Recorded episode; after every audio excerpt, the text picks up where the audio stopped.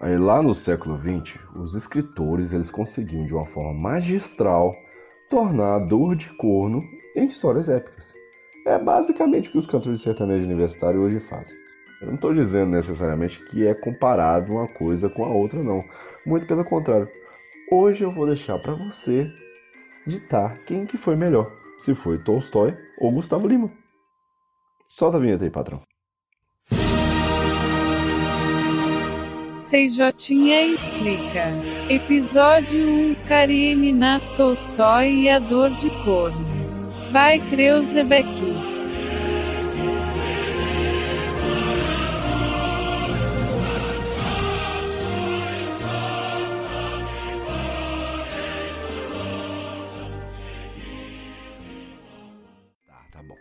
Todo mundo nesse livro é corno, cara. Todo mundo. Os homens, as mulheres, os cachorros, as crianças já nascem tudo com um pá de amolado na cabeça já.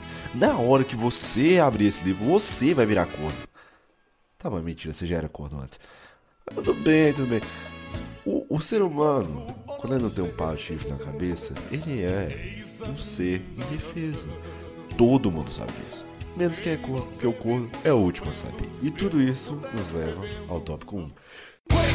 Tópico 1 Enredo O enredo de Ana Karenina é um saco, é a coisa mais clichê da vida, é uma mulher que trai o marido e uma bagaceira toda se sucede depois disso. E não adianta ficar de mimimi não porque eu falei isso, porque o próprio Tolstói achava esse livro assim meio desagradávelzinho. Mas enfim, bora pro rolê. A história ela gira em torno de uma mulher que vai visitar o irmão que, pasmem, acabou de meter uma galhada na esposa e criou uma crise no casamento.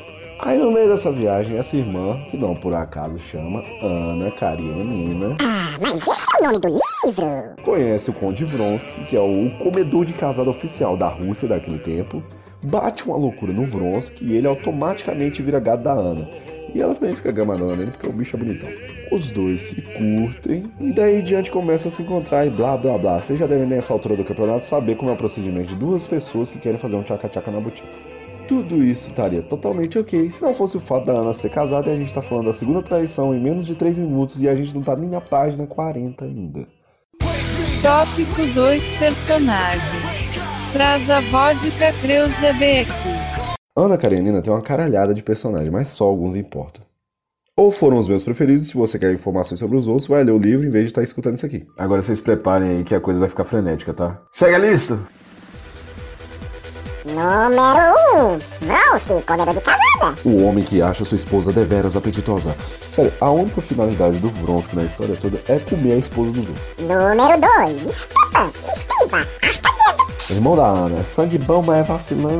Número 3. Princesa Polly. Mulher do Stefan tá puta com ele porque levou Gaia.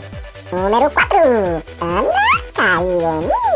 Ela é bonita, ela é educada, ela é bem respeitada, ela é fina, mas ela tem um segredinho que todo mundo sabe, menos o marido dela. Número 5.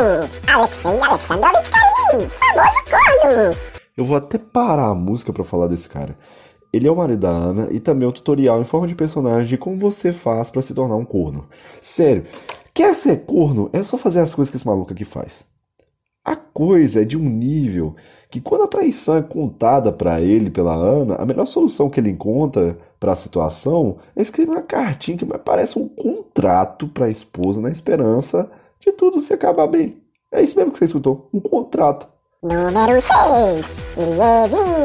Todo mundo gosta do Liev. Esse aí é agricultor, sou homem do campo, gente boa demais. Esse cara é o cara mais gente boa do livro inteiro, cara. O arco dele, junto com outra personagem que chama Kitty e que é irmã da Dolly, é melhor do que a história principal do livro inteiro. E não por acaso, esse personagem representa, sim, o Liev Tolstói no livro. Por isso que ele chama livro. Número 7. É um docinho de pessoa, todo mundo ama, no começo é gado do Vronsky, mas fácil. Tem uma fase esotérica, em retiro espiritual e começa a ter nova visão com os diversos do mundo. E você quer muito ver o que, que vai dar do rolo dela com o Levi que, como eu disse, é muito melhor do que a história principal do livro. Tópico 3 Vale ou não a pena? Mil fucking páginas. É isso que te espera. Aí você me pergunta, vale a pena? É óbvio que vale a pena. E se não leu ainda não tá vivendo direito, tá vivendo errado. Ué, mas você falou que o livro é ruim. Não, não, não, não, não. Eu disse que a história não é lá grandes coisas. E isso de fato é verdade. Mas é logo nessa lacuna que Tolstói mostra a sua genialidade. E nessa parte eu tô falando sério. A leitura do ser humano, da dor de amar, tem toda uma poética, fora o que o enredo por si só às vezes se torna uma grande desculpa para ele te ensinar sobre política, agropecuária. Sim, você vai aprender sobre agropecuária dentro disso aqui. E sociedade. Então aproveita essa quarentena infinita e leia Tolstói. É isso aí, galera. A gente chegou ao fim do primeiro episódio. Sei lá se vai ter segundo episódio ou quando vai ter. Então é isso. Fiquem bem. E solta o Windows da União Soviética de novo, porque é fera pra caralho.